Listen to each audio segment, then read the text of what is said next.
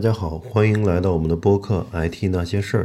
嗯，今天是第九十三期，呃，是一期番外篇。嗯，我想为大家读一些这个英文的文章，呃，一方面练习一下自己的口语，一方面也锻炼大家的听力。希望有人呃感兴趣吧。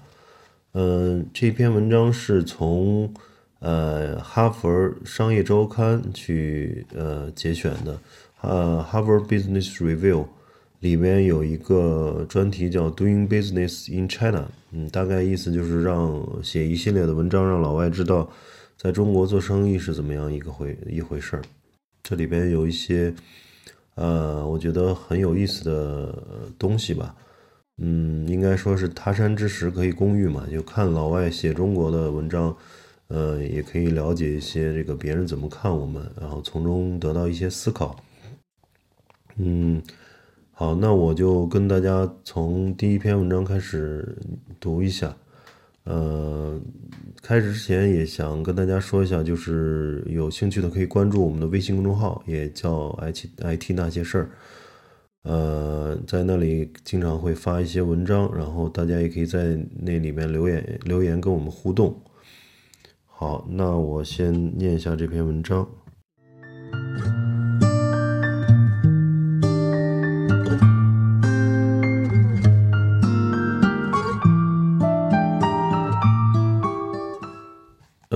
China is attracting enormous attention for very good reason. The reason is not just that China is big or that its economy is the only one that's been able to sustain rapid growth over the last three years. It's that China is now profoundly, profoundly affecting the competitive capabilities of all multinational corporations. Companies throughout the world are affected by the impact of low cost Chinese manufacturing on worldwide pricing. For instance, whether or not they have operation, operations there or engage in direct trade. Beneath the surface of China's enormous accomplishments in, is a complicated story. The country's astonishing growth and exploding domestic market promise huge opportunities but that growth also makes also also masks systemic weaknesses. China's comparative manufacturing advantage makes it an alluring platform from which to export to the rest of the world. But that platform sits in a fast changing and high risk operating environment that has frustrated many firms quests for profits. When China first timorously opened its economy to foreign investment in 1979, the rules tightly restricted the locations, the sectors, and the types of participation open to foreigners. As those rules gradually relaxed over the ensuing decades, the fortunes of international firms improved incrementally. But the real sea change in China's importance has occurred only in the past few years, as China has begun to implement its World Trade Organization accession obligations. And the country has stalled out so sharply as the only rapidly growing major economy in the world. The opportunities, the risks, the and the importance of understanding how to fit China into a corporate competitive strategy are entering a new stage, more dynamic, complex, and consequential for multinationals' success than ever before. Unraveling the complexities of those opportunities and risks can make the difference between major opportunities and major disappointment. An amazing record. China's overall record since reforms began in 1979 is dazzling, and its performance is in many ways improving.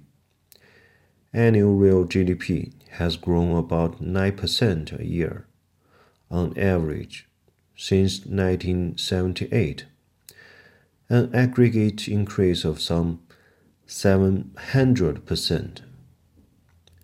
Foreign trade growth has averaged nearly 50, 15% over the same period, or more than 2,700% in aggregate.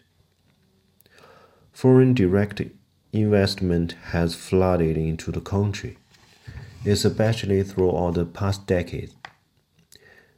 In 2002, China became the first country since the 1980s to attract more FDI in a year than the United States.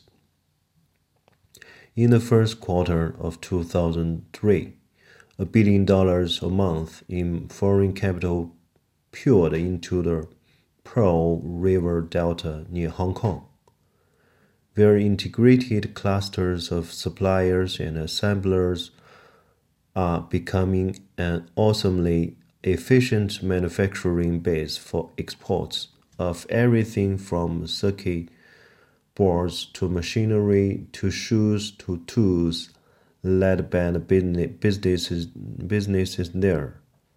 China has rapidly moved to take its, this place among the world's largest trade nations. The, this country has developed a powerful combination a disciplined, low cost labor force, a large cadre of technical personnel, tax and other incentives to attract investment and an infrastructure sufficient to support efficient manufacturing operations and exports. Like its export base, China become China's home market is growing strongly in several segments, spectacularly. 4 to 6 million new cell phone subscribers are signing up every month, for instance. Computer, computer use is spreading more rapidly than in any other, any other country.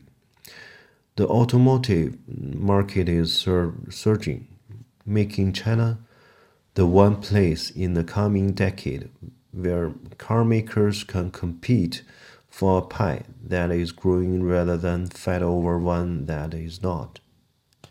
In the early 1990s, almost all retail outlets in China were small shops and wet markets. Now, at least in major cities, hypermarkets are common. Firms such as Carrefour and Walmart are rapidly expanding their investments to compete for the growing, growing, growing Chinese market. Long-term trends in China moreover promise continued growth. The country has vastly improved its elite education, educational institutions and is quickly expanding its pool of technical talent. China graduated many technic- technicians and engineers in 2001. That figure leaped to 2 million in 2003 and will go still higher in 2004. And the equality of engineering training has improved to the extent that fewer Chinese are now going to the United States for engineering degrees because they can obtain excellent, excellent educations more cheap, cheaply at home. Japanese firms have long kept their China investments very limited because of concerns about the quality of the labor force. But since two, 2000, Japanese firms have not only been making increasingly high end investments in China, but also shifting investments resources there from Southeast, Southeast Asia.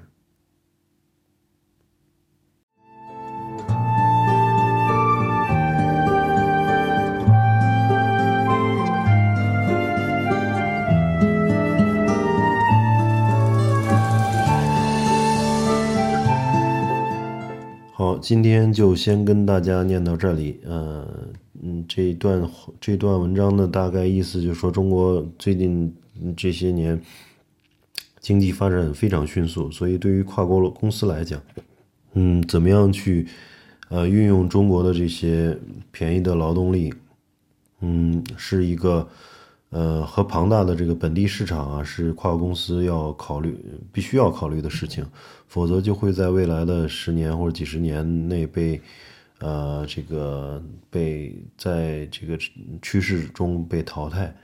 呃，大家也可以看到这篇文章实际上是在两千年初写的，也就过去了十几年了。当时他们还是把中国当成一个巨大的一个世界工厂吧。然后一个巨大的一个货物倾销的一个地方，但是随着中国的发展越来越强大，嗯，现在已经拥有了一些科技的实力，呃，因此这篇文章只能说是站在一个十几年前看中国的一个一个角度，呃，有机会我们再继续读这篇文章，呃呃，再去读这一系列文章吧，就是 Harvard Business Review 里面的 Doing Business in China 一系列文章。好，那也呃，今天我们先聊到这里。有有兴趣的可以关注我们的微信公众号 “IT 那些事儿”。感谢大家的收听，我们下期再见。